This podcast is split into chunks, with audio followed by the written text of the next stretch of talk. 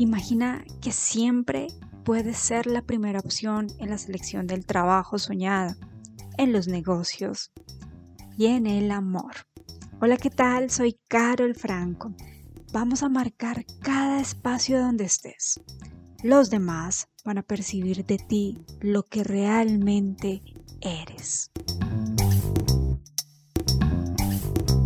Llegaste al lugar correcto y perfecto para tomar coraje y actuar consecuente a tu valor personal.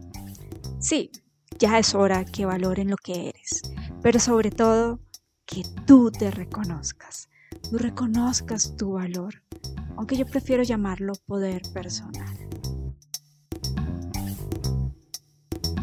Márcate con Carol Franco y expandirás tu marca personal.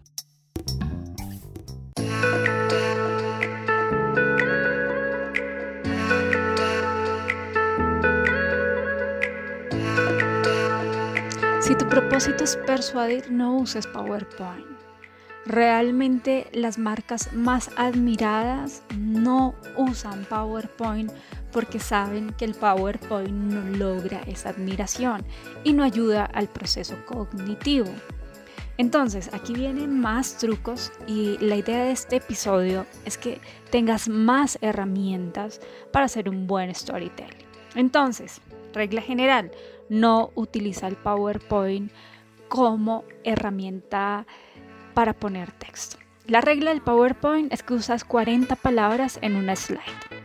Y eso ya es un error fatal. Ya tener texto en tu storytelling y ponerlo ahí para que la gente lo lea es un gran error y quiero que te lo grabes y te voy a explicar por qué. Y te lo voy a explicar desde la teoría cognitiva del aprendizaje multimedia. Pero antes de avanzar, quiero que quede supremamente claro que yo respeto el PowerPoint como tal, como herramienta. Sin embargo, considero que para el storytelling no es la herramienta adecuada, ¿vale? Que nos quede clarísimas eso. eso. Que más bien utiliza eh, el PowerPoint si quieres para poner imágenes, para hacer animaciones, pero no para poner textos, no para usar esa regla de las 40 palabras.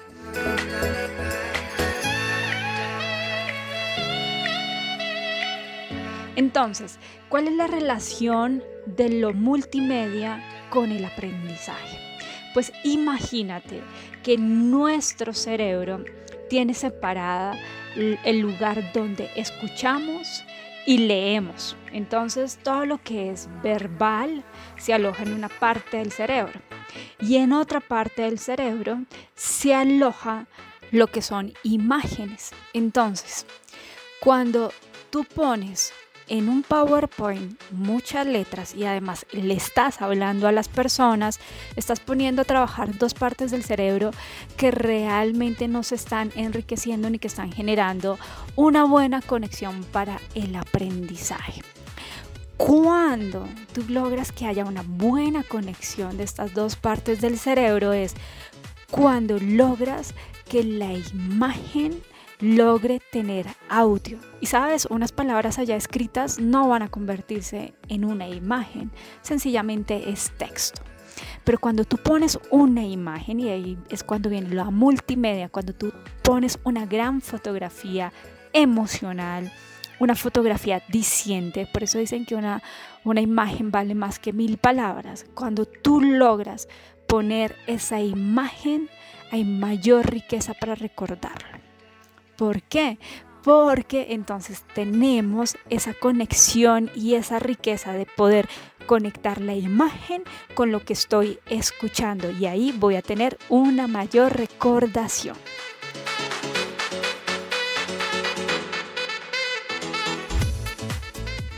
Error en nuestro storytelling. Uno, utilizar PowerPoint para poner 40 palabras. Error número 2 poner a las personas que nos escuchen y que lean. Eso es un gran error en el proceso de nuestro aprendizaje porque el mensaje no llega. Nos distraemos, nos distraemos. O no te estamos escuchando a ti o no estamos leyendo a profundidad lo que nos tienes proyectado allá al fondo. Mira, la evidencia científica realmente hay varias, desde la neurociencia y desde diferentes estudios que respaldan lo siguiente que te voy a decir. Se recuerda más cuando se presenta en imágenes. Mira, después de tres días de haber escuchado, solo recordarás el 10%. Eso pues eh, usualmente, ¿no? Obviamente habrán sus excepciones, pero son muy pequeñas. Pero si le añades imágenes a tu presentación, adivina cuánto incrementa la recordación. Es un 65%. Entonces, cuando tú pones una buena imagen, un buen video, estás permitiendo que las personas te recuerden tres días después y te, recuerden con muchos detalles. Entonces, para aumentar la recordación es necesario transformar la información verbal en información visual. ¿Por qué crees que todavía el podcast no es el contenido rey? Porque YouTube sigue siendo el contenido rey, a pesar de que Spotify sí tiene mucha inversión y le, le, le pone todas las ganas con, con los podcasts. Pues en el momento en que el podcast empieza a ser visual y yo con mi narración te empiezo a poner imágenes, ahí te voy a atrapar, pero tú siempre vas a preferir YouTube.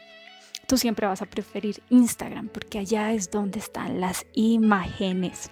Mira, hay, una, hay un ejemplo que me gusta mucho y es que estoy casi segura que tú has visto o has escuchado sobre el documental Una verdad incómoda. Pues antes de volverse documental eh, de Al Gore fue una conferencia TED. Y en esa conferencia TED, Al Gore tiene la capacidad de presentar un problema tan complejo como el calentamiento global en imágenes y es lo que lo hace completamente exitoso. Y mira, cuando Richard Branson eh, cuenta que cuando él escuchó a Al Gore, empezó a cambiar y a modificar sus inversiones de filantropía, pero también todo lo que fue energía solar para sus aviones, pero también para sus celulares y todo aquello que estaba usando empezó a replantearse los procesos dentro de la empresa de cómo estaban afectando el calentamiento global. Richard Branson dice que lo conmovió tanto la conferencia de Al Gore que lo llevó a cambiar y modificar tanto sus procedimientos personales frente al calentamiento global como empresariales.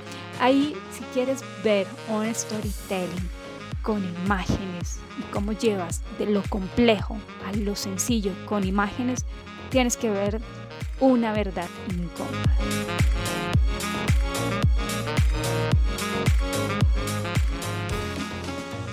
Ahora, ¿quieres que sea mucho mayor recordada? ¿Quieres que realmente no te recuerden por tres días o una semana, sino que te quedes posicionado en la mente de la persona. Entonces vamos a añadirle un elemento más a lo que es la multimedia. Ese elemento es lo multisensorial. Lo multisensorial es irme por lo kinestésico y activar el máximo número de sentidos. Ok, lo visual lo estamos eh, activando con las imágenes, ¿cierto? El oído lo estamos activando con nuestra voz y nuestro relato. ¿Qué tal lo kinestésico? Esa emoción de sentirla en el cuerpo, ya sea frío, ya sea hambre, ya sea miedo. Entonces, si queremos ser exitosos en nuestro storytelling, en nuestra presentación, necesitamos lograr que nuestra presentación sea multisensorial en la medida de lo posible que activemos los cinco sentidos. Hasta el olfato, claro que el olfato también.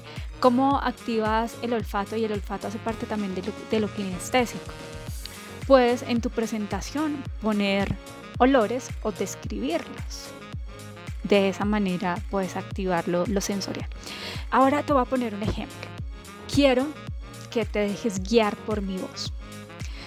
Imagínate que donde estás, al frente, hay un árbol de limones o tienes un limón.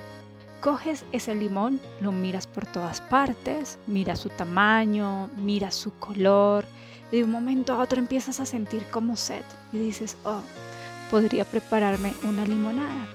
Entonces vamos a cortar ese limón. Cuando cortas ese limón te das cuenta de que está jugosito. Y esa, esa sed que estás sintiendo en este momento se va a activar y se va a aumentar más cuando lo exprimimos. Exprime el limón y haz una limonada. Ahora quiero que te lo tomes y tengas la sensación refrescante. Pues mira, el limón no existe. Acabas de crear la imagen mental de el limón. Y mira, el 100% de veces que hago este ejercicio, ya sea en una clase de programación neurolingüística, o en una clase de comunicación, o en una clase de storytelling, el 100% a la gente le da sed. El 100% pasa saliva o se le pone la boca seca, porque esa es la sensación que nos genera el limón. Entonces, yo no sé cómo viste el limón, si lo viste muy verde, si lo viste más bien amarillo, si lo viste casi como una naranja. Eso vaya de acuerdo a tu subconsciente y con qué lo, lo relaciona. Si te das cuenta, el limón no existe y lo pudiste ver. Si te das cuenta, el limón no existe, pero lograste tener sed. Si te das cuenta, eh, esa gotera o ese poder jugoso del limón que te planteé no existe, solo está en tu mente. Entonces aquí viene el truco, truco de neurociencia para nuestro storytelling. Y es crea las imágenes en las personas. Cada vez que hables, si no tienes un recurso como un PowerPoint, si lo que estás haciendo es un taller en comunidad, eh, más bien más cerca de la selva que de la ciudad, entonces busca esos recursos visuales. ¿Qué es lo que pasa? Es que el cerebro, el cerebro no distingue lo que realmente ve y lo que imagina. Para él es lo mismo. Por eso puedes en algún momento pensar de que puedes perder a tu pareja o que le puede pasar algo a tus hijos y te dan ganas de llorar porque estás creando esa realidad. Y el cerebro pues no sabe que realmente tú lo estás imaginando, tú le estás proyectando y le estás mandando la imagen al cerebro y él te está generando la sensación. Ahora, si tienes un storytelling donde puedes poner todos estos recursos a, tu disposición, entonces utiliza una buena imagen, pon olores, permite que las personas tengan la sensación de miedo, de angustia, de tristeza, de alegría, de frío, calor con tus palabras o también generando el ambiente para que esto suceda. Mira, esta experiencia las personas no lo olvidan. Cuando tú activas los diferentes sentidos de las personas y, en su mayoría todos sus sentidos, no te van a olvidar. Vas, vas a quedar en el lugar donde se guardan los recuerdos y se pueden acceder fácilmente a ellos. Y te voy a contar un ejemplo. Este ejemplo tiene un elemento adicional y es para responder esa pregunta cuando me dicen es que mi storytelling tiene muchas cifras. Lo que yo presento es una historia muy aburrida porque solo son cifras. Entonces, te voy a mostrar cómo puedes activar las emociones con imágenes y cómo puedes contar cifras con imágenes. Y este es un ejemplo de charla TED del fotógrafo Chris Jordan en el 2008. El hombre lleva a TED una serie de fotografías, él es un fotógrafo fenomenal, lleva unas fotografías de Barbie y pone varias Barbies de una manera tan hermosa que parece un arreglo floral. Pero cuando le hace zoom, cuando ya nos las muestra en detalle, pues nos damos cuenta de que son Barbies. Luego nos presenta una fotografía con una silueta de unos senos de mujer. Cuando se aleja de, esa silueta y nos la muestra desde otra perspectiva, vemos 32 mil Barbies. Y cuando nos dice que esas 32 mil Barbies representan el número de operaciones de aumento de senos en Estados Unidos y que en su mayoría son mujeres de 21 años, créeme que eso nunca lo vas a olvidar. Nunca vas a olvidar la relación del modelo mujer Barbie con las cirugías plásticas para el aumento de senos. Y tampoco vas a olvidar que realmente son mujeres muy jóvenes las que están haciendo este tipo de cambios a su cuerpo. Entonces te das cuenta con una fotografía de Barbie cómo nos deja instalados esta cifra de 32 mil cirugías de aumento de senos. Es brillante, ¿cierto? Yo sé que tú también puedes hacer un storytelling brillante multisensorial. Lograrlo solo requiere que superes tus dificultades, dificultades como eh, el miedo, no tengo tiempo, no sé cómo hacerlo, no tengo la creatividad. En el momento que superes todo eso que te dices, todas esas conversaciones internas, vas a hacer un gran storytelling multisensorial.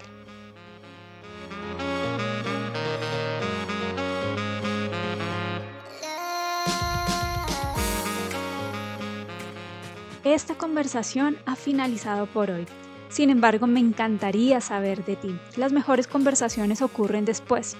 ¿Qué tal si nos encontramos en mi página carolfranco.com o nos seguimos en LinkedIn e Instagram? También puedes enviarme un email con tus preguntas y comentarios. Y si no, pues también puedes compartir este episodio con familia y amigos.